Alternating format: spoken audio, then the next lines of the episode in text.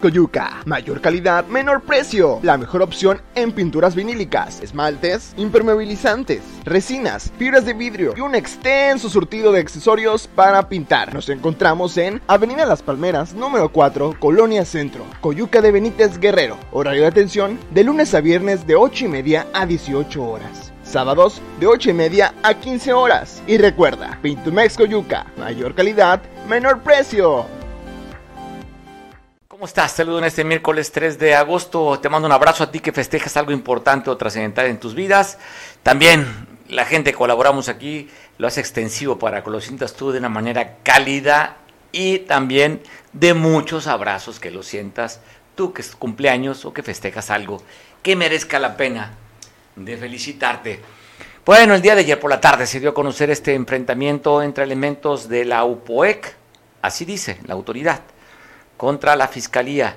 De acuerdo a las primeras impresiones que los medios de comunicación entrevistan al vicefiscal, al maestro Ramón Zelaya, donde dice que están a 800 metros del poblado de Tres Palos, que ahí, ahí han ido en ayuda o en apoyo a la Secretaría de Seguridad Pública por un bloqueo de transportistas. En esta misma señala el vicefiscal que fue ordenado, mandado por, por la delincuencia organizada que se bloqueara. Ahí llegaron elementos de la Fiscalía, levantaron el bloqueo y en los recorridos vieron a una camioneta de civiles armados que ellos los fueron siguiendo. Se dio un primer enfrentamiento donde él dice que no salieron lesionados ninguna las dos partes, pero aquí refiere a personas civiles. Dice, continuaron con los recorridos en esta localidad y se encontraron con elementos de la UPOEC, donde ahí se dieron de tiros reconoce que hay cuatro personas detenidas, así como una camioneta, armamento, escopetas y hay dos personas lesionadas por parte de los elementos de la UPOEC. Eso dice el vicefiscal. Tuve la oportunidad yo de hablar por teléfono ayer con Bruno Plácido, poco después que nos enteramos el evento, para que nos diera su versión. En aquel momento, pues, en entrevista exclusiva que nos dio Bruno, nos comentó que él se descartaba, desligaba a elementos de la UPOEC que no reconocía ni a los lesionados ni a los agresores, que cualquiera puede portar una camisa de la UPOEC porque no están ni pixeleadas, ni ya hay una manera de cómo las pueda controlar. Bruno decía, desconozco, nosotros la UPOEC somos una asociación que si bien es cierto tenemos diferencia con los niveles de gobierno, tampoco estamos para confrontarlos no nos dedicamos a agreder ni a balasearnos con la autoridad. Nosotros no somos los que atacamos ayer a la fiscalía o al vicefiscal o a la, policía ministerial. Fue lo que me comentaba Bruno una llamada telefónica ayer por la tarde-noche. ¿Cómo ves este evento, Enrique Castillo, especialista en crisis y en riesgos? Sí, sí, gracias Mario. Pues sería muy irresponsable de mi parte no responder esa pregunta, desde hace varios años me presumo y quiero ser calificado como especialista en temas como los que se están comentando el día de hoy, tema de la administración de riesgos. ¿no? Eh, la UPOE que se desprende de la famosa CRAC, que también ayer hizo ruido a nivel nacional, allá por sus tiempos, sus rumbos, eh, eh, nace como un órgano policíaco, político, eh, paramilitar, es decir, eh, dan una idea de que son una extensión de la policía comunitaria. Poco tiempo después de ese intento, la misma policía comunitaria dice no, no es cierto, no somos, no es lo mismo que lo mismo. Y ahora, y, en aquel tiempo, quien nace con fuerza, pues es la familia, los hermanos Plácido, que ya estaban muy ligados a movimientos eh, radicales de izquierda. Bruno era un ente muy ligado a, a un grupo armado radical, a la, a la no recuerdo el nombre ahora, este, que él era un joven muchacho mensajero de, de uno de los líderes de la cárcel, salía a dar información, y de ahí se empieza a generar como un ente político eh, reconocido porque él mediaba, funcionaba como, como la liga entre, entre el gobernador y, y los grupos de ese perfil, el gobernador en ese tiempo Ángel Aguirre.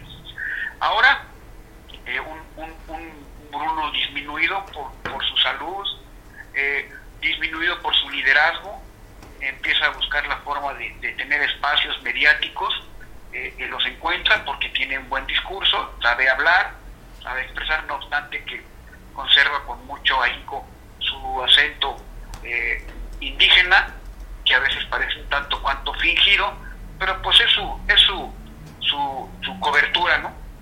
Eh, evidentemente el ataque del día de ayer, más que ataque, hay quien lo califica como un topón, es decir, que se encontraron de frente la gente de la policía ministerial, entre ellos iba eh, el vicefiscal Ramón Zelaya, de un perfil muy alto, eh, y, y, se topan con un grupo civil aparentemente armado. Este grupo civil, a decir del mismo vicefiscal Ramón Zelaya, pues huye, ataca y huye, según lo que comenta el mismo Ramón. Y más adelante eh, hablan de otro enfrentamiento, ahora ya con gente de otro perfil, al parecer policía, como lo decía también Ramón Zelaya, de la UPOE, gente armada de la UPOE. Ahí hay un enfrentamiento aparente, no sé si enfrentamiento o la misma policía ministerial logró neutralizar a un grupo de ellos, se habla de heridos, se habla de detenidos y eh, ahí en caliente eh, Ramón Zelaya eh, da una suerte de conferencia banquetera en donde aún con la con la tensión de, de, los del enfrentamiento Ramón explica y dice ahí algo muy interesante para los medios. Dice no vamos a tolerar ni bloqueos ni ataques de la UPOE ni ataques de un grupo eh, habla de un grupo ahí, eh, criminal que no me atrevo a decir por, discreción, eh, pero pues estamos aquí en la dinámica. Pero sí, Ramón dejó perfectamente claro cuál es el perfil de él como funcionario y, lo ha hecho siempre. No, no alcancé a escuchar la conferencia, pero se ha convertido en un, en un, en un, en un target, diría yo, Ramón, para los medios porque lo hace muy bien Incluso recordarás que él tiene un programa de radio en, la... lo, tiene la fiscalía y lo conduce, ¿no? El programa no es del vicefiscal, es de la lo fiscalía. Dirige con esta niña Tere Castillo, lo hace muy bien. Y el día lunes, él como vocero eh, eh, eh, da la, la, información. O sea, maneja un perfil alto en los medios. Su posición viene siendo como el segundo de a bordo en la fiscalía. La fiscal Sandra Luz Valdovinos le ha dado a él la batuta para que él funja como vocero, repito, lo hace bien, y ahora le tocó en esta acción ya como vicefiscal en la operación encontrarse, toparse con este grupo, porque al principio se hablaba de que era un atentado contra él. Afortunadamente no fue así, lo digo por cuarta o quinta vez, no fue más que un topón. Y ahí no sabemos si en forma coordinada, que sería delicado, eh, eh, la policía, la mal llamada policía comunitaria, UPOE, le sirve de muro al grupo que sale huyendo hacia, hacia, dicen que hacia Tres Palos, hacia, hacia espacios de allá de la costa, de la costa chica. Entonces ya, eh, como, como diría el clásico, hay tiro, hay tiro porque, porque Ramón Zelaya, pues ahora sí que les, les dijo directamente a quien él estima son responsables de, la agresión, que no van a permitir. Entonces, ojalá, ojalá que, la justicia funcione y que no haya eh, eh, gente eh, que no tenga nada que ver lastimada, herida o, peor, ¿no? Entonces, Enrique, digo desde mi posición, sí, dime. Eh, a mí llama poderosamente la atención la segunda vez que, menos en la semana, el lunes, si mal no recuerdo, hizo lo mismo. En un bloqueo que había acá a la entrada por pie de la cuesta, se estaban manifestando familiares de una mujer que había sido en un accidente automovilístico, había perdido la vida a manos de un doctor que ellos aseguran que venía tomado. Y bloquearon durante tres horas. Llegó el vicefiscal a quitar ese bloqueo. Ahora nuevamente va a quitar ese bloqueo de los transportistas. ¿Tiene la facultad y es buena pregunta. ¿Es legal lo que él hace? ¿Tiene una orden para ir a, desbloquear?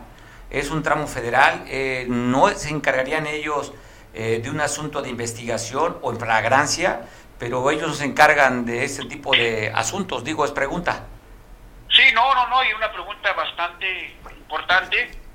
porque el tema de que si es responsable o no, yo creo que aquí en los grupos de coordinación, que ahora se llaman Mesa de Orden, Paz y Buena Onda, no sé cómo le llaman ahora la, o lo que es los grupos de coordinación, ahí tal vez exista ya eh, un pacto no, no firmado en el cual la autoridad que esté más cerca o que tenga más posibilidades del verbo eh, eh, vaya y, y, dialogue.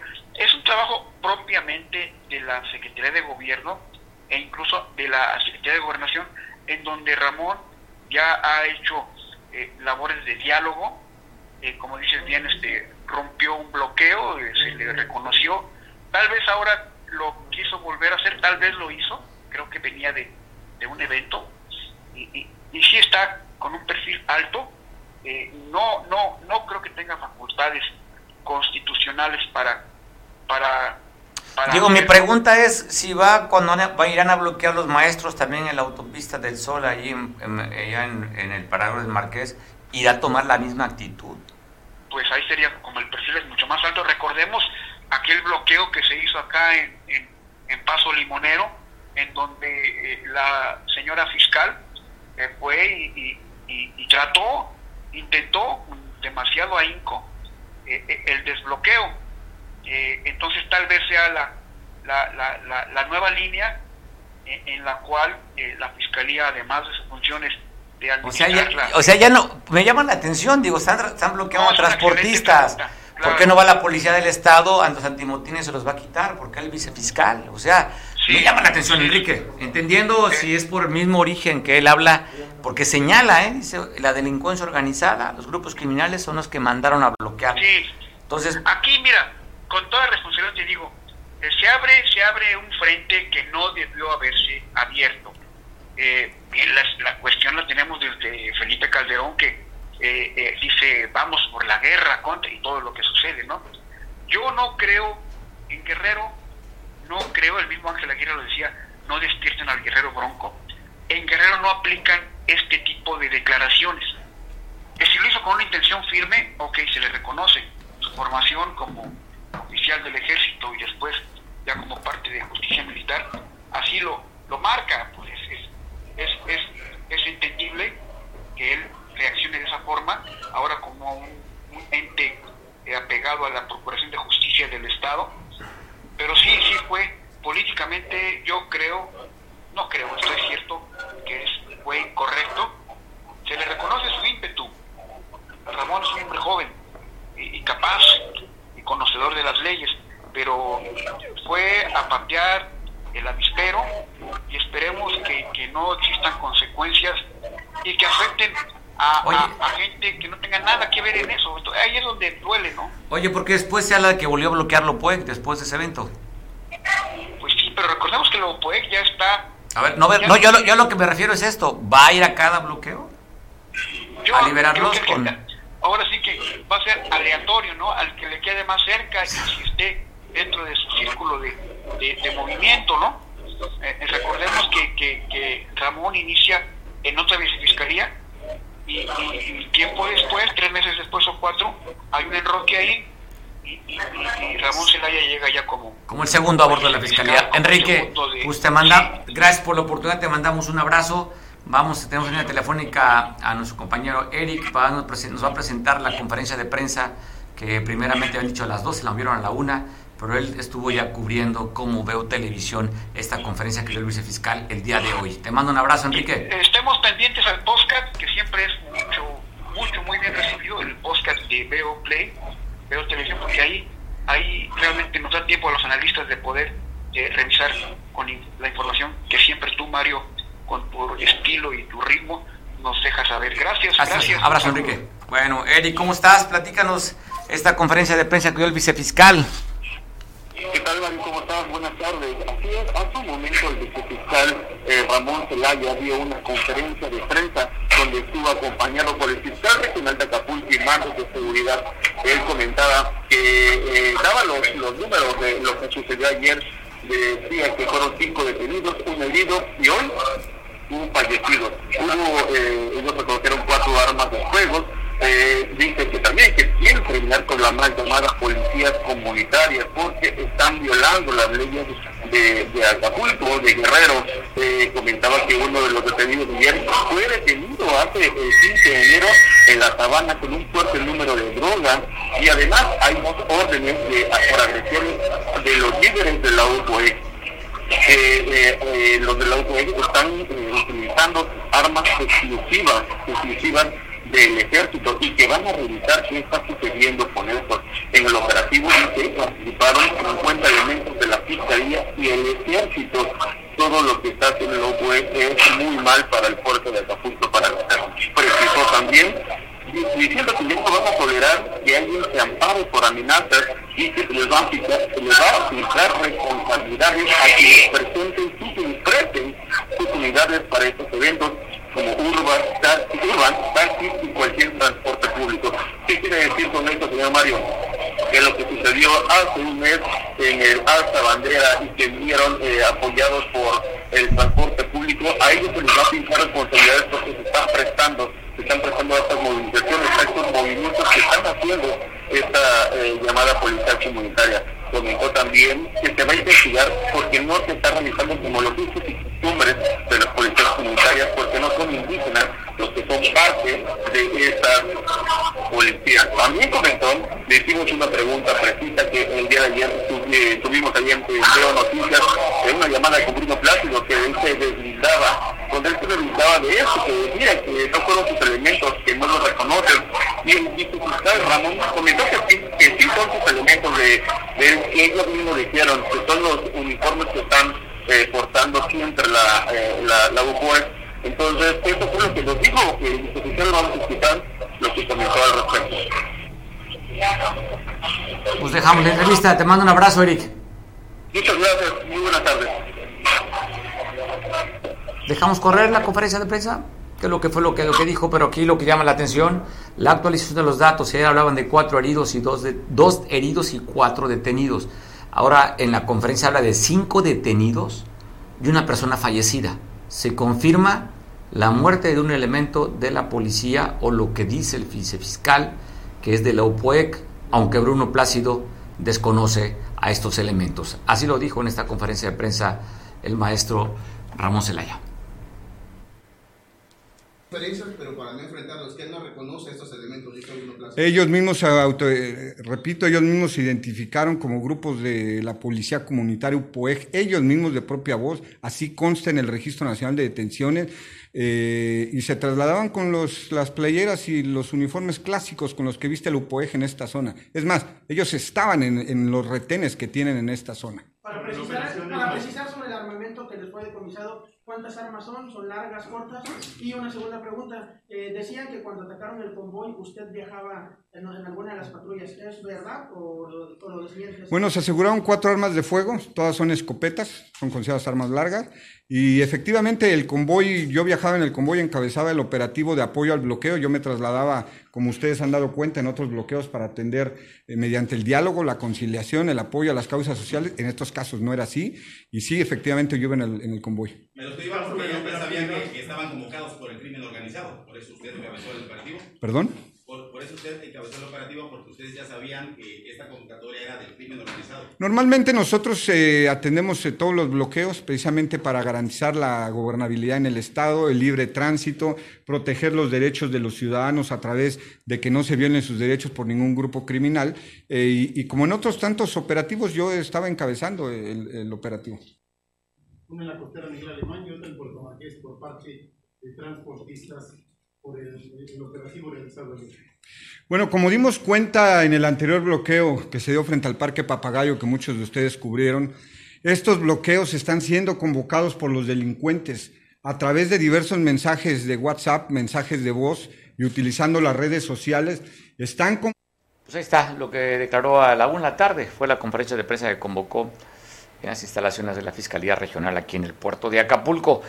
Y pues va a dar para más, ¿eh? Va a dar para más porque dice que pues, no van a permitir bloqueos y sobre todo que está señalando ya un grupo delincuencial y la corrección de los datos.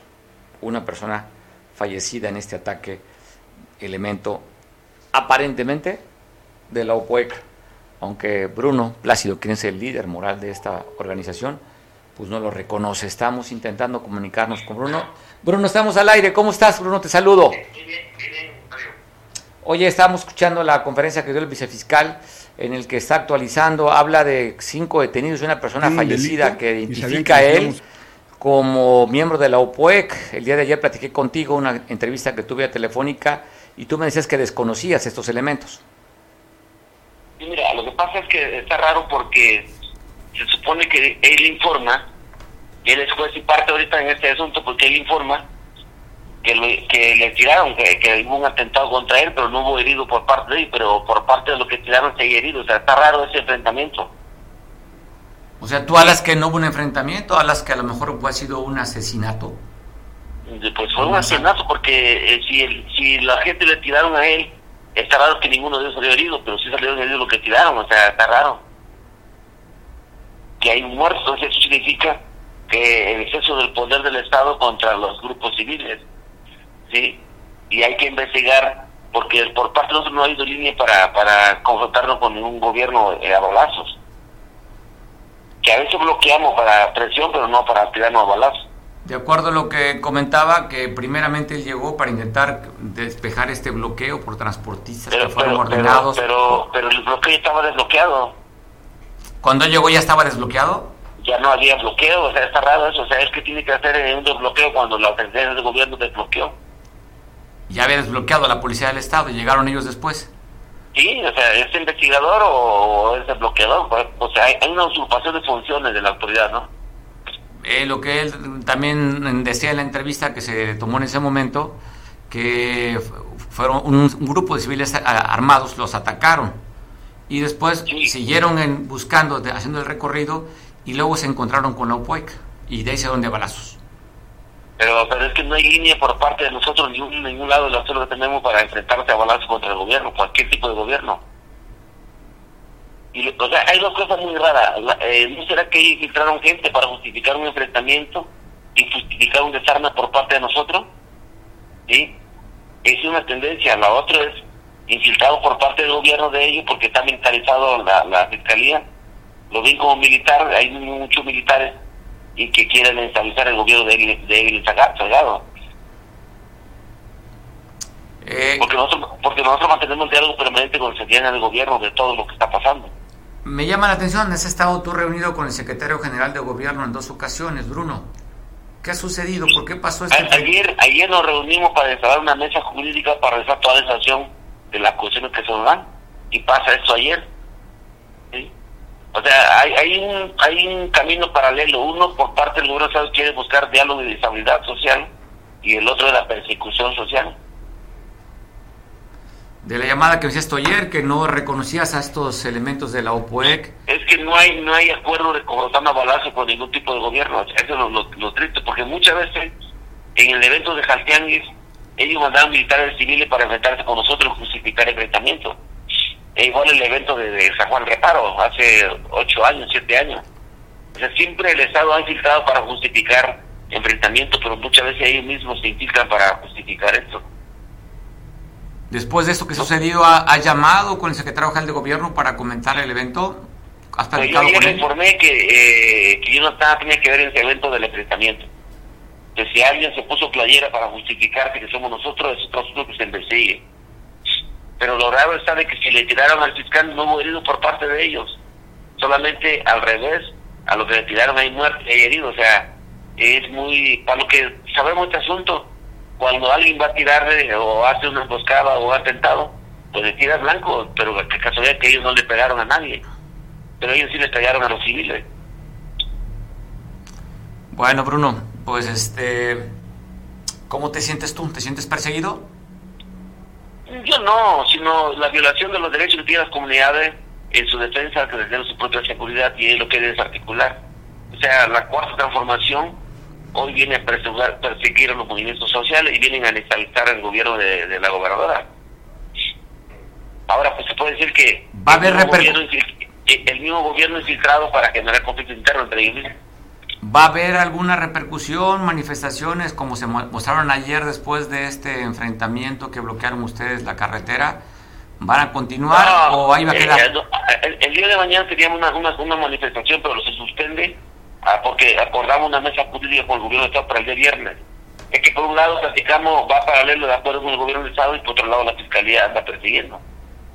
Aunque es autónoma, autónoma la Fiscalía, Bruno. Es autónoma en la ley, pero en, en función, la gobernabilidad lo lleva el gobierno del Estado. Entonces, ¿crees que la orden llegó al gobierno del Estado para ir a, a tomar esas acciones por parte del vicefiscal? Yo creo que se están manejando solo porque ellos traen una visión militar y ellos piensan que ellos son todo. ¿Hay una reticencia de los militares hacia la, hacia la policía comunitaria, Bruno? Así es. ¿Crees que va a ser Eh, la en Fiscalía este... del Estado está militarizado y tiene una idea, una idea de militares. No, no de abogado en derecho, sino de la militarización. O sea, piensan en el poder, el arma, el sometimiento. Práctica de esclavitud moderno.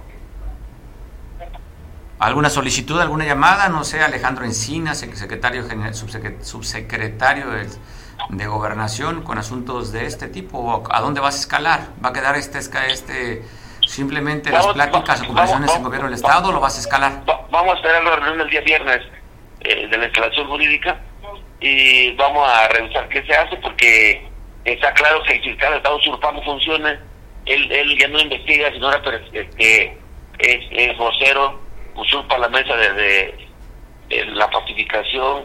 Él este, llega a desbloquear, o sea, cuando él solamente le toca integrar carpeta y perseguir a los que bloquean, pero es al revés, y él llega a negociar, bloquea, o sea, está usurpando, ¿no? Bueno, Bruno, ¿va a haber algunas exequias del, de este o de este muerto? Yo creo que las comunidades se van a manifestar, estamos llegando el momento, pero la gente no se va a dejar eh, a- a- al sometimiento de la fiscalía o al sometimiento de la visión militarizada. Pues bueno, estaremos al pendiente. Yo creo que va a dar para más. Vemos por un lado pues que tiene acercamientos con el, el el gobierno del estado y sigue todavía parada la ley 701 y como dice el vicefiscal que no reconoce porque ustedes no son no se ven que sean originarios, no son Él- así lo dijo el vicefiscal para que él- usted él- estuvieran- esté haciendo él- un trabajo de policía comunitaria. Él nomás lee la ley del Código Penal, pero la ley de la ley 701 habla del pueblo afroamericano y indígena, y la cosa chica es afroamericano y indígena. Bueno, va a ser un asunto. ¿Ya tienes abogado también viendo ese dato, este asunto? Sí, sí, tenemos ya abogados revisando la, la situación jurídica de cada compañero. Pues bueno, la advertencia es que no van a permitir más bloqueos ya, Bruno, dice el vicefiscal. A ver, bloqueo de delincuente, pero aquí es un tema de derechos de pueblos indígenas afroamericanos. Y, y él es investigador, no no no él puede ser, no puede tirar línea él como hablar como gobernador o como como secretario de gobierno, o sea, él, debe limitarse en sus funciones. Que no esté usurpando funciones porque porque no no es cuartel militar eh, en el estado de Guerrero. El estado de Guerrero es gobernado por civiles, no por militares. Pues Estamos al pendiente, Bruno. Gracias por tomar la llamada. Gracias, Mario. Pues bueno, estamos buscando el apoyamiento. Ya veo, y él dice que no, que cualquiera puede ponerse una playera de la UPUEC. No reconoce este, estos cinco detenidos y a un muerto por parte de la UPUEC. Ahí se escuchó. Bruno Plácido es el líder moral de la UPUEC. Oiga, se da a conocer también de una persona que fue asesinada hoy por la madrugada, 4 de la mañana, sobre la costera Miguel Alemán, muy cerca, muy cerca del Zócalo de Acapulco. Ahí habla de una riña. Y en la riña sacaron navaja y daguearon a una persona quitándole la vida. Esto fue, le decía, cerca de las 4 de la mañana en pleno zócalo aquí de Acapulco. También ayer por la tarde se da a conocer el, hallazgo de una persona que fue encontrada embolsada en la colonia de La Laja, en la calle 6 de enero. Fue donde encontraron el cuerpo de esta persona que estaba embolsada aquí en el puerto. Otro, otro muerto más. Esto fue ayer por la tarde, le decía, en esta popular colonia La Laja. ¿Tenemos imágenes? No, ¿verdad? Nada más la zona donde fue acordonada el día de ayer de esta persona que fue encontrada muerta. Y mire qué forma de morir también. Al día de ayer llovió fuertísimo aquí en Acapulco, descargas eléctricas y truenos. Pues bueno, bajó una corriente de agua fortísima sobre la avenida Niños Héroes en la conocidísima colonia Progreso y ahí una mujer lamentablemente fue arrastrada por la misma corriente del agua, de la lluvia, pero perdió la vida bajo este vehículo. Está pixeleada la imagen, por razones que es una imagen muy sensible, pero ahí está usted viendo una mujer que fue arrastrada por la corriente y murió bajo este auto blanco de este Versa de la marca Nissan. Allí esta persona mujer que murió con las lluvias torrenciales del día de ayer. La imagen, de verdad, qué manera de morir, lamentablemente, de esta mujer aquí en Acapulco. Y están pidiendo la colaboración, ya se envió la alerta violeta. Una mujer joven en la capital del estado desapareció con sus dos hijos. Ella tiene 23 años, originaria de Chilpancingo, responde al nombre de Luz Clarita Santos Sánchez. Iba acompañada de sus dos hijos, Saraí y no entiendo el nombre de su otro hijo, pero son dos niños que iban acompañando a la mamá que se ve en la misma fotografía en esta alerta violeta de boletín de búsqueda. Si usted identifica, la conoce, sabe por dónde la, hayan visto, están preocupados sus familiares. Desapareció el día primero, el, día lunes. Alexander es otro hijo, una, pues, pues imagínense, la niña, la, la jovencita tiene 23 años, unos hijos tiene 3 y el otro tiene 5 años de edad. Si usted la ha visto, sabe dónde la pueden localizar para que den informes al... ¿Tenemos la imagen donde pueden reportarla, productor? A ver si podemos ampliarla para ver si está el teléfono, si usted identifica y puede apoyar, pues piden de su colaboración para dar con el paradero de esta jovencita que usted ve en la imagen, Luz Clarita Santos Sánchez. Pues ahí está la imagen. Pues bueno, si no podemos, vamos a intentar tener una llamada telefónica a, Cihuatanejo. Hay un tema que quiero compartir contigo. Ayer nuestro amigo Chon Nogueda ya en Cihuatanejo, que ya no era la primera, es la segunda vez que nos habla, porque dice que Fibasi, el fideicomiso de Vallaces y Guatanejo, está intentando despojar o desalojar a personas que tienen 7, 8 años viviendo en los predios, con el argumento que ya fueron vendidos esos predios. Así es que tenemos el testimonio de una persona que se llama Esperanza, que platicaremos con ella para que dé el testimonio. Tenemos la imagen también, cómo fueron ellos, les fueron a avisar que tenían que desalojarlo. De acuerdo a Chon, nuestro amigo ya, compañero, él es periodista, pues quien va encabezando es el delegado de gobernación de la Costa Grande cuando pues bueno, pues no le tocaría él ir a hacer este tipo de diligencias. El delegado está para otras funciones, pero el delegado pues va haciendo labores ahí, hablando de querer desalojar a personas que dicen que tienen la posesión de la propiedad, tienen casas construidas de más de 7, 8 años.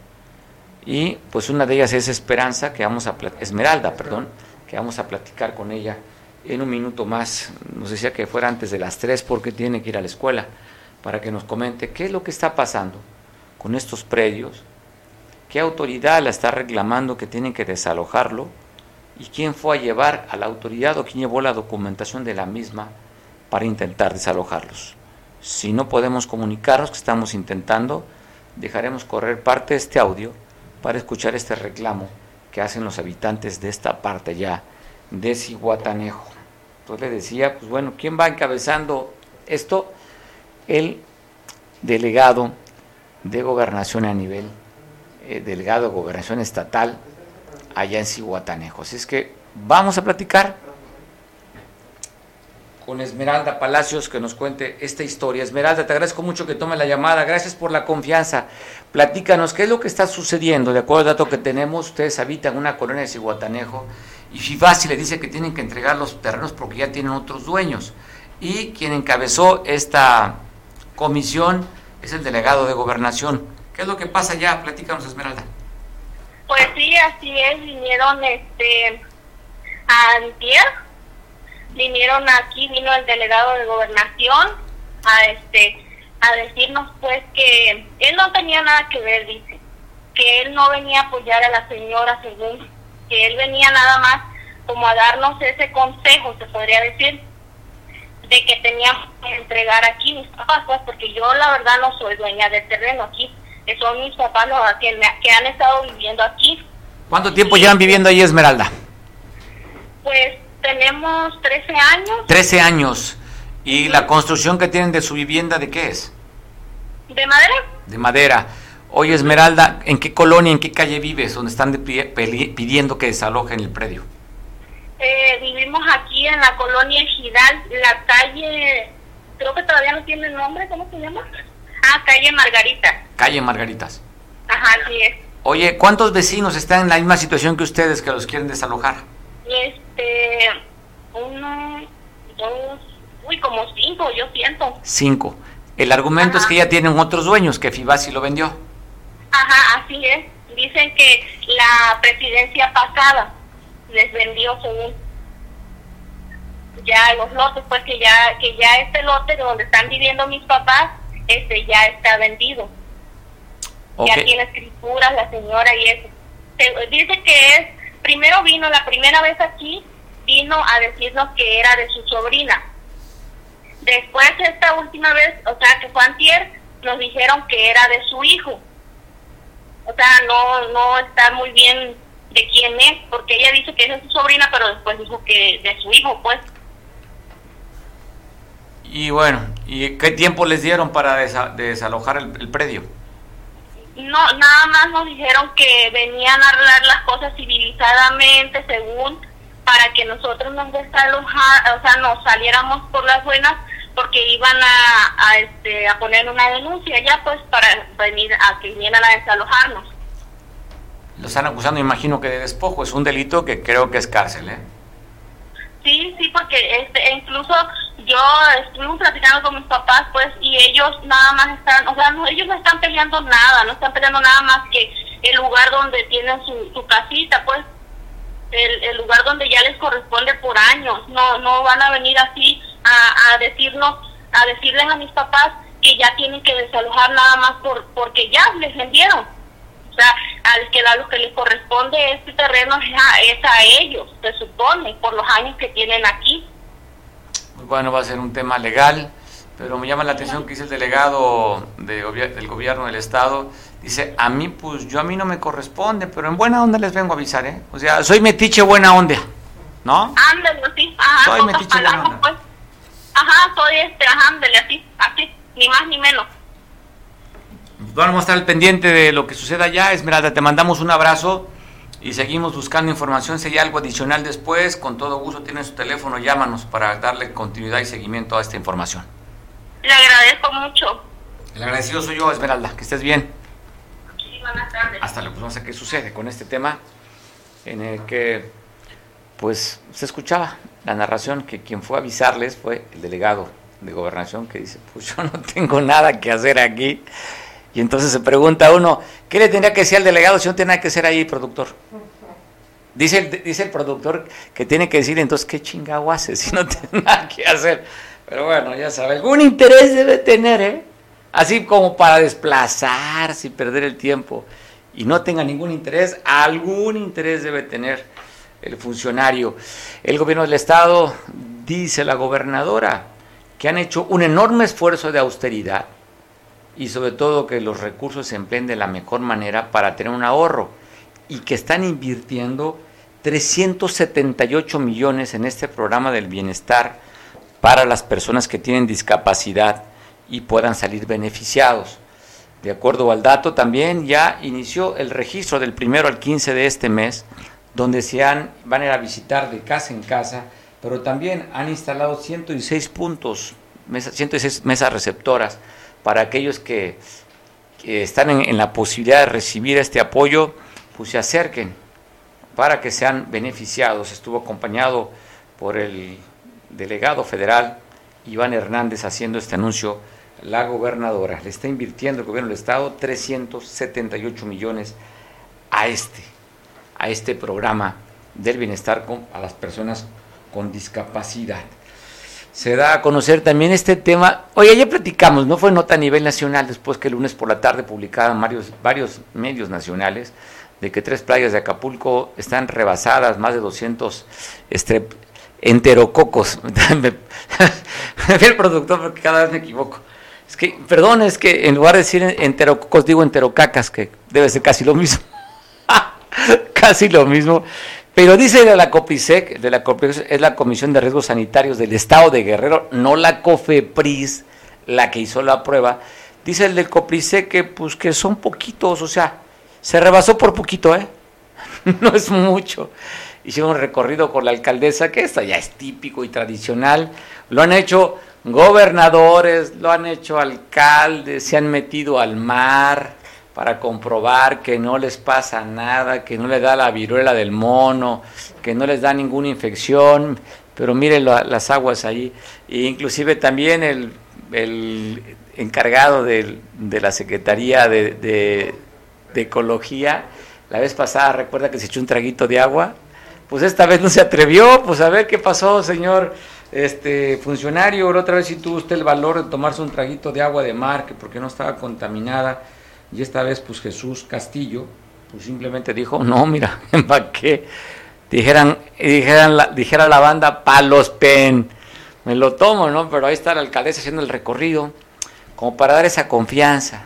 Además están diciendo que no es reciente, ¿eh? que ya tiene cinco semanas esta muestra, que no hay que hacer caso que fue cuando había los huracanes, que bajó mucha agua contaminada, pero que las playas están limpias. Y le decía el de la Coprisec, dice, mire, a más poquito se rebasó. Hay una norma, y la norma dice que no puede pasar de 200, pues están arriba de 200. La playa de Icacos 1 se quedó en 199 y no está considerada. O sea, está contaminada también Playa Icacos 1 si no serían cuatro de las playas. Caleta también quedó casi 183, si no serían cinco playas, o sea, técnicamente cuatro, ¿no? Tres que sí rebasan más de 200 de los enterococos, pero aquí pues simplemente es una forma de decir, todo marcha bien, ¿eh? O sea, no pasa nada. O sea, en lugar que dijeran, pues vamos a revisar, ¿no? ¿Qué está sucediendo con nuestras plantas de tratamiento? Vamos a hablar con Capama, vamos a mejorar. No, no, no, no, no. Aquí es desvirtuar al propio gobierno federal, que son del mismo partido. Eso hace cinco semanas. Ah, bueno, se pasó, pero no por mucho. Y están pidiendo que Coprisec vuelva a hacer otra muestra, o sea, un traje a la medida. La autoridad municipal y estatal sabe que cada año se hacen dos muestras antes del periodo vacacional, que es diciembre, y, el periodo de, de verano. Pero andaban bien pechones, ¿eh? En diciembre. Eh, una playa contaminada. Ahí está. Ahí está el resultado que sí hay contaminación en la bahía. ¿Qué va a suceder? Pues que tendrían que avisar la autoridad y poner un anuncio ahí para decir que esta playa está contaminada y que por su propio riesgo que se quiere meter a Playa Hornos, a Playa Manzanillo y a Playa Suave, pues es por su propio riesgo. Dicen que Manzanillo, dicen, no lo dudo eh, que esté contaminada, pero es porque está un astillero ahí. ¿eh? Cuando hay descarga, las aguas negras. Entonces, de verdad, qué poca, qué poca conciencia de los funcionarios, cuidando la chuleta. No se vaya a enojar la primera edil por hacer declaraciones. Entonces ahí anduvieron, haciendo este recorrido, ahí se había acompañado al secretario de Turismo, este, el de Ecología también, y pues no sé quién más medios de comunicaciones. ¿Es que es de Capama? ¿De quién es él? Ecología. Ah, el de Ecología. Eh, haciendo un muestreo, dice, miren, no, está todo dar, las playas son, pues casi son potables, se las puede tomar. Y pues ahí está el resultado, pues que le reclamen a, Copris, a Cofepris. Y mire, y están, están muy limpias las aguas. Así están las imágenes que captó nuestro compañero Eric, que anduvo acompañando también en este recorrido que hiciera la alcaldesa hoy por la mañana, simplemente, pues mediáticamente, ahorita, pues los medios que están muy cerca de ella, pues van a decir que, que la playa está, dijeron los norteños, está con madre. Pues agradecemos mucho a Carlos Manríquez. Carlos, ¿cómo estás? Él es especialista en protección civil. Carlos, llovió fuerte y descargas eléctricas ayer por la noche, poco después de la una de la mañana aquí en el puerto. Sí, señor, hubo tormenta eléctrica provocada por la onda tropical 19 y por una, una zona de inestabilidad que está enfrente de las costas de Guerrero con un, 40% para la, formación de un sistema ciclónico. Pero volvemos a repetir en la población que estamos en, en lluvias y este y, que va a seguir lloviendo más que nada pues ¿eh? y la formación de tormentas eléctricas y lluvias lluvias locales o tormentas locales con eh, en las partes altas, fuertes vientos y, y, tener la precaución a aquellas personas que cruzan ríos, arroyos y estar preparados por alguna eventualidad, Oye, pues fuerte la lluvia, lamentablemente pues ya cobró su primera víctima el día de ayer. Carlos, una mujer que iba sobre la calzada o la avenida Niños Héroes en la Corona Progreso, que fue arrastrada por las corrientes y murió abajo de un Versa Nissan ayer por la madrugada. Sí, señor, este, eh, eso, es lo que nosotros tratamos de prevenir, informarle a la que no cruce, pues más que nada a fuentes, arroyos o cauces. Y pues, la corriente no la midió la señora y se la, se la llevó la, lo que hizo el escurrimiento, señor. Pues bueno, triste la historia. Carlos, ¿cómo se esperan las próximas 24 horas? Eh, se espera lluvia, señor. Lluvia por tarde y noche, arriba de 50 a 70 milímetros aproximadamente. Pero lluvia, ¿sí? El pronóstico es lluvia por la tarde y noche. ¿De cuánto, cuántos milímetros fue lo que cayó el agua ayer aquí en Acapulco y en las costas? ¿Tienes, ¿tienes el dato? Sí, aproximadamente 45 a 50 milímetros, señor. 45, 50 milímetros. Bueno, Carlos, estamos al pendiente mañana, entonces es que no hay que, no oye, no hay que guardar impermeables ni las, ni las, este, la sombrilla, te iba a decir, ni las toallas, porque en la costa nos tapamos con toalla, la gente no tiene, ¿verdad? Entonces guarde las toallas, no guarde las toallas, déjelas ahí porque va a seguir lloviendo. Va a seguir lloviendo, este, afortunadamente porque pues estamos en temporada de lluvia, señor. Pues tener cuidado, si ya vio que sí, la lluvia cuando viene fuerte puede causar la muerte, lo vimos el día de ayer. Te mando un abrazo, Carlos. Pendiente, señor. Buenas tardes. Pues pendiente, buena tarde, pues sí. Cuidado, estamos en plena temporada de lluvia, estamos pasando las imágenes ahí del servicio meteorológico de cómo está el, en el satélite, cómo muestra la República Mexicana y en particular las costas del Pacífico y específicamente las costas de Guerrero. Así está las lluvias. Oiga, pues ya despidieron por fin, bueno, renunció el director del Instituto Tecnológico de la Costa Chica. Seis meses tenían tomadas las, las instalaciones porque consideraron que el nombramiento que dio la gobernadora no era el, el, nombramiento indicado. Había sido egresado este director del Instituto Tecnológico de la Costa Chica, de ese mismo instituto, pero pues no tenía el perfil para ser director. Así es que tomaron las instalaciones y ya mejor el director dijo, Octavio Chacón, pues como veo que no me quieren, mejor renuncio. Sí, ya, seis mesecitos ya son muchos. Esto estaba afectando a la base estudiantil el hecho de que no lo quieran reconocer o aceptar como director de ese instituto tecnológico. Miguel Hernández, preocupado Miguel Hernández después de que diera a conocer la Fiscalía General de la República que van por aquel hombre guapo, sexy, que gobernó México durante seis años, que estaba constantemente en las revistas de corazón, además que guapo era ese matrimonio, ¿va? Este, ¿cómo se llama la esposa? No quiero decir el apodo. Angélica Rivera y Enrique Peña Nieto, que tenían un perfil de telenovela guapísimo los dos. Y bueno, ya dijo la Fiscalía de la República, van por ellos, Miguel, una investigación. Lo que llama la atención es porque hasta después de cuánto tiempo y coincidentemente cuando arranca la campaña electoral por el Estado de México. Bueno, mira, Mario, tú lo estás diciendo, tú lo has dicho, tú lo aseguras realmente al decirlo y al comentarlo, sí. Yo creo que Enrique Peña Nieto debe estar botado de la risa, como muchos. Parecía ser también que se puede interpretar como el grito de guerra o el romper lanzas para ir sobre todo con todo por el Estado de México, ¿no?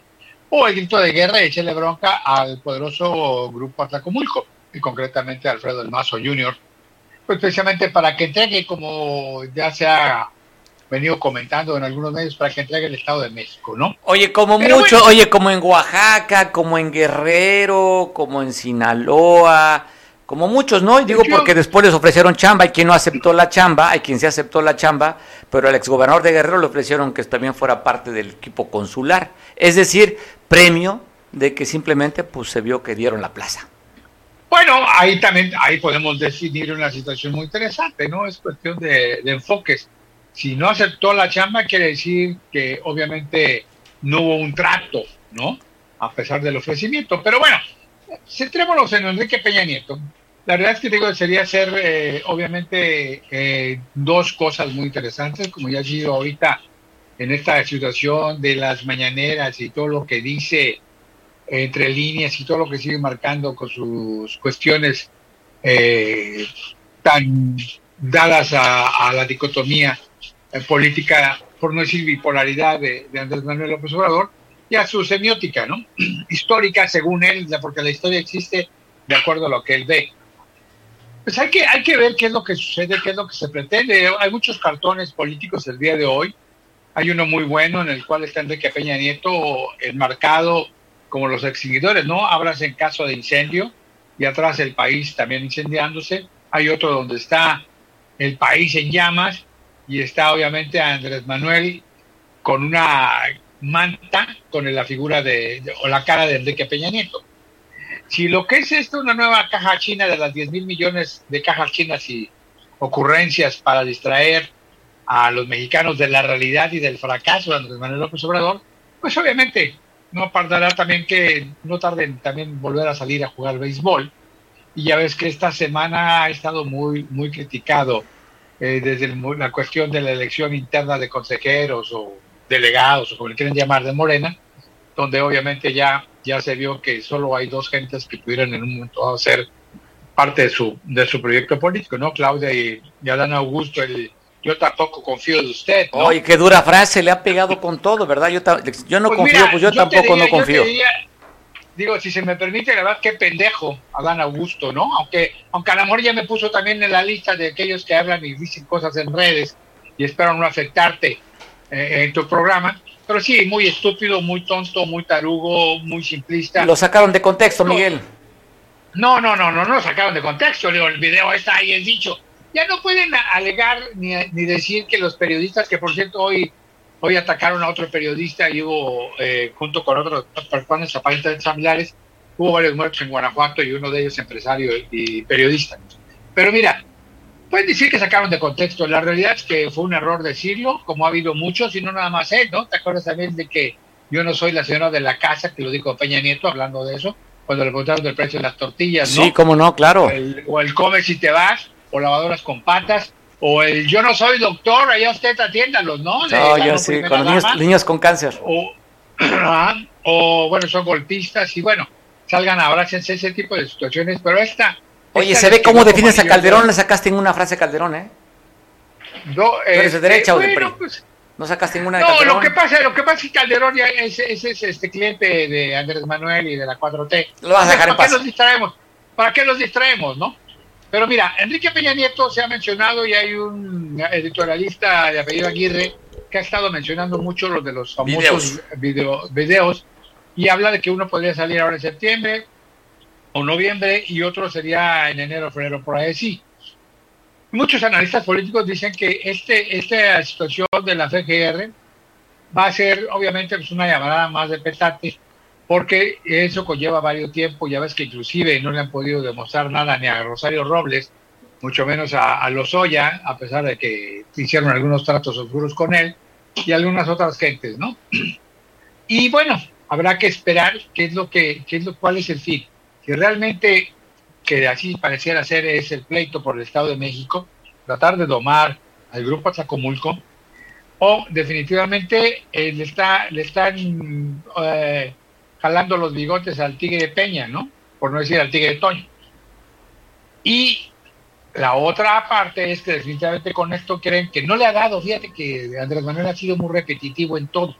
Trae ahorita la bronca del tren Maya, que se ha prácticamente triplicado, prácticamente triplicado el presupuesto, que ya expropió cuando dijo en enero que no iba a expropiar. Y el país obviamente está en llamas, y no me refiero nada más a la violencia, sino a muchas situaciones.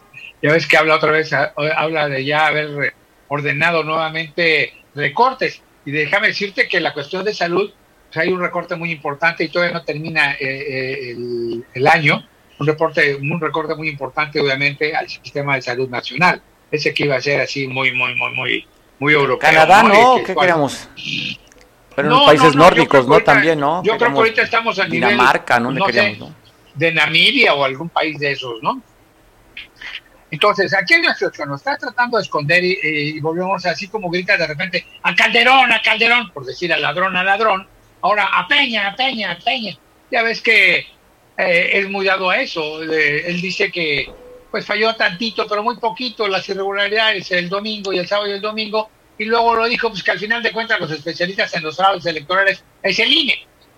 O sea, ya no fue la estructura de Morena, sino el INE, hay que echarle la culpa a todos los expertos y metieron la mano a algunos no liberales. Siguen sin ponerse de acuerdo en las cifras. Yo aquí habría que esperar cuál es la decisión de Enrique Peña Nieto y te recuerdo que también conciencialmente podríamos mencionar, si tú quieres con el sospechocismo, eh, la cuestión del video donde Peña Nieto le manda condolencias y reconoce el primer aniversario de la muerte de René Juárez. Tiene sus datos semióticos, guerrero, ¿sí? como lo hemos mencionado, un, un, Peña Nieto sin mayor escenario, muy, muy sobrio, y un Peña Nieto demostrando mucha tranquilidad. Yo no sé si eso también les haya caído ellos dentro del socialismo que traen, porque obviamente no había tenido una sola aparición. Acuérdate que cuando lo encontraron con la novia Tania Ruiz. En, Nueva York con la peluca, ¿no? Y en, Nueva York con la peluca también. Sí, pero, pero fuera de un hotel también, luego, luego se escabulló. En, fue, fue en España, fue en, fue en Italia ese, ese video donde lo. Eh, creo que sí, creo que sí en Italia, o, ah, por allá en Europa, ¿no? Y bueno, ahora, pues obviamente salió él frente a una cámara, como lo hayan grabado, pero salió él en un escenario, te digo, sobrio, nada espectacular. Diríamos que dentro de la formalidad y la seriedad, muy tranquilo, y obviamente se puede tomar como que aquí estoy, ¿eh? no me den por muerto, como decía en un momento dado Andrés Manuel si hay o no hay esos videos, yo creo que puede preocupar. ¿Cuánto le va a funcionar? Porque volvemos a lo mismo, te digo repetitivo. Es Calderón cuando hay algunas situaciones. Es, bueno, ya ves que ahora hasta la reina del sur, por alguna razón, está mencionando, no sé si porque vaya a recuperar propiedades o demás, está mencionando a Calderón también. Eh, tenemos el error de este fin de semana del el 1-2 entre lo de, lo de, el 1-2-3, perdón, entre la elevación del costo y la expropiación o la requisa o lo que tú quieras llamarle de terrenos para el tramo 5 del tren Maya, el yo no confío en usted tampoco de Adán Augusto y la pifia electoral de, Morena, que tampoco se pone de acuerdo en la cifra, pues había que sacar algo emergente para poder distraer. Y obviamente pareciera ser que podría ser también como decir, le voy a bajar tantito a lo del TIMEC, aunque hablan algunos de, choque de trenes, pero pues ya también dijo hoy, ¿no? Que va a invitar a todos los grandes demócratas y a todos los grandes representantes de la libertad política en el mundo, empezando por Martin Luther King Jr. al 15 de septiembre, pues yo creo que a lo mejor a, lo mejor a ellos, a todos los que invitan y, que dice que también ahora sí va a abrir el zócalo a toda la, a toda la gente, pues a lo mejor en lugar de dar banderitas dan, dan este eh, palos con para hacer antorchas, ¿no? Y así tipo vamos a liberar a México y vamos a ir contra los gringos. Digo, no sé, me imagino que esa podría ser alguna de las ideas que pudieran estar pensando de Pigmenio Ibarra, ¿no? Ese que viaja de todo lujo de Miami a México. Pero bueno, pues al final de cuentas esto ya siendo una caricatura, una caricatura muy repetitiva. Ya podríamos decir que de acuerdo a los temas, a lo que le está reventando en México Andrés Manuel, podríamos decir que va a volver, qué tema va a volver a mencionar.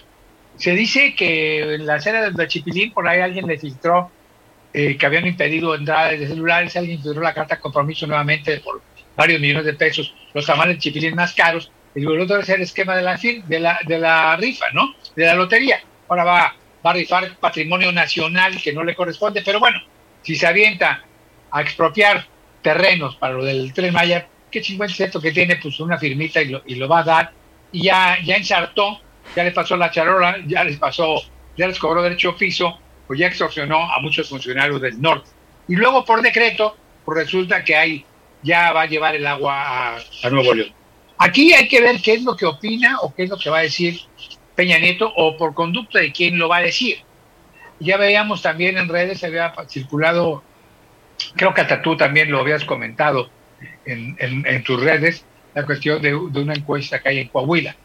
Eh, luego quiere decir que el Estado de México le está preocupando, porque si todos los visto que va a Delfina Pues yo, ¿qué van a hacer con Higinio Martínez y con, las otras, con el otro cuate Horacio Duarte. que también está muy bien, está muy bien posicionado? Horacio Duarte. Yo, ah, y obviamente volvemos a preguntar.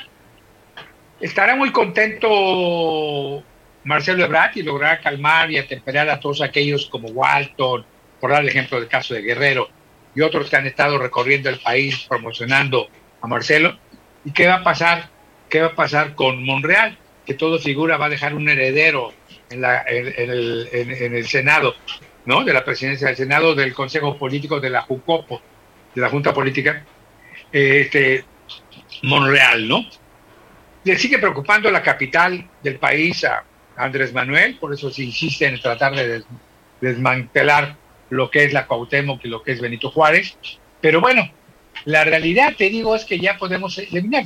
Si sale alguna otra cosa, iremos, veremos salir el Jetta blanco, ¿no? Austero, y va a ir a macanear. Esperemos que ahora no, no, no le pase la charola al- a un equipo de Lynch o de Linche, o vaya a traer a los quitomateros de, de Sinaloa, o algún equipo así, pues para demostrar que batea más de 300, que las puede, y luego la fotito ahí sí del amor. O de plano, o de plano, ya la nueva edición de los libros del Fondo de Cultura Económica serán cómo defenderse de un, de un, de un asaltante o de un criminal aventándole su libro favorito, ¿no? Para, para Domis. Pero sí, hay que estar atentos. Yo creo, yo creo que siguen mal- bueno, no necesita ser mal informado ni, ni mal aconsejado, simple y sencillamente está en la locura política personal. Y obviamente habría que ver, tiene muchas cosas que le están brincando, que son papas calientes. El tren Maya, trata que se olvide el AIFA, trata que se olvide Dos Bocas, el problema con Estados Unidos con el TIMEC, el, el problema nuevamente, y esa es una realidad del abasto de medicamentos, yo te puedo dar cuenta de gente que conozco personalmente que tienen meses que no les dan insulina cuando, cuando nunca les había fallado con el seguro popular. Hay gente que no tiene en hospitales, ni siquiera hospitales públicos de alta especialidad en Ciudad de México, que tampoco que tiene que salir a comprar y a conseguir medicamentos porque no los tienen. En la cuestión de la gasolina, yo creo que no tarda en este agosto o algo. Si quitan el IEPS, mi querido Mario, tú que eres millonario, vas a tener que ponerle en lugar de los humildes 500 pesos que le pongo yo a mi tanque de gasolina, tú vas a tener que meterle unos 200 o 300 mil pesos a la camionetota que trae la machuchona, esa que utiliza. O muchos, o muchos.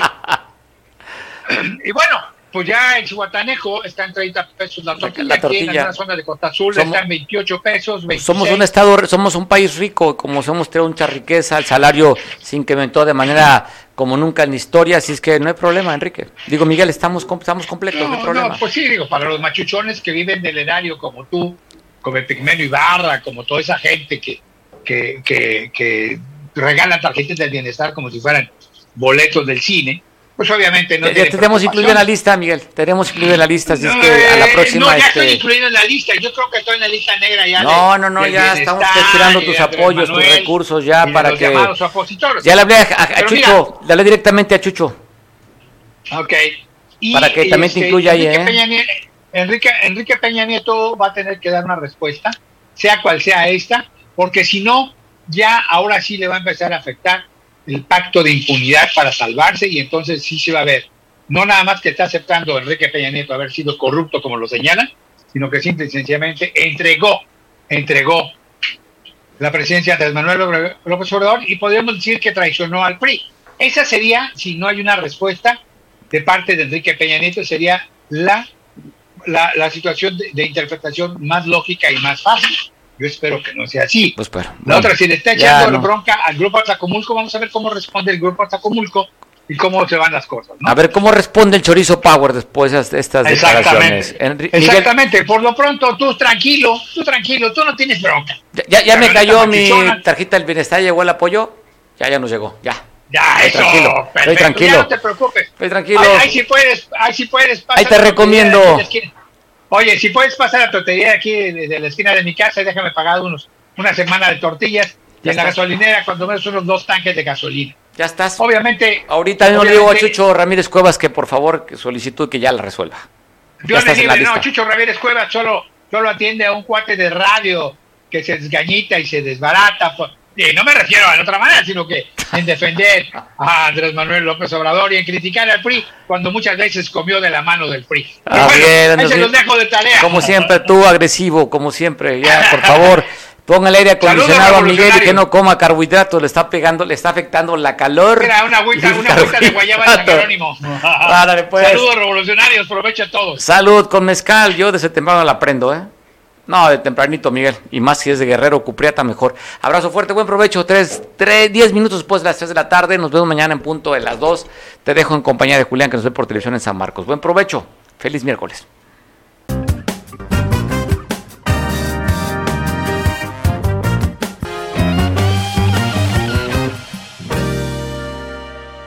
Excoyuca, mayor calidad, menor precio. La mejor opción en pinturas vinílicas, esmaltes, impermeabilizantes, resinas, fibras de vidrio y un extenso surtido de accesorios para pintar. Nos encontramos en Avenida Las Palmeras, número 4, Colonia Centro, Coyuca de Benítez Guerrero. Horario de atención de lunes a viernes de 8 y media a 18 horas. Sábados de 8 y media a 15 horas. Y recuerda, Pintumex Coyuca, mayor calidad, menor precio.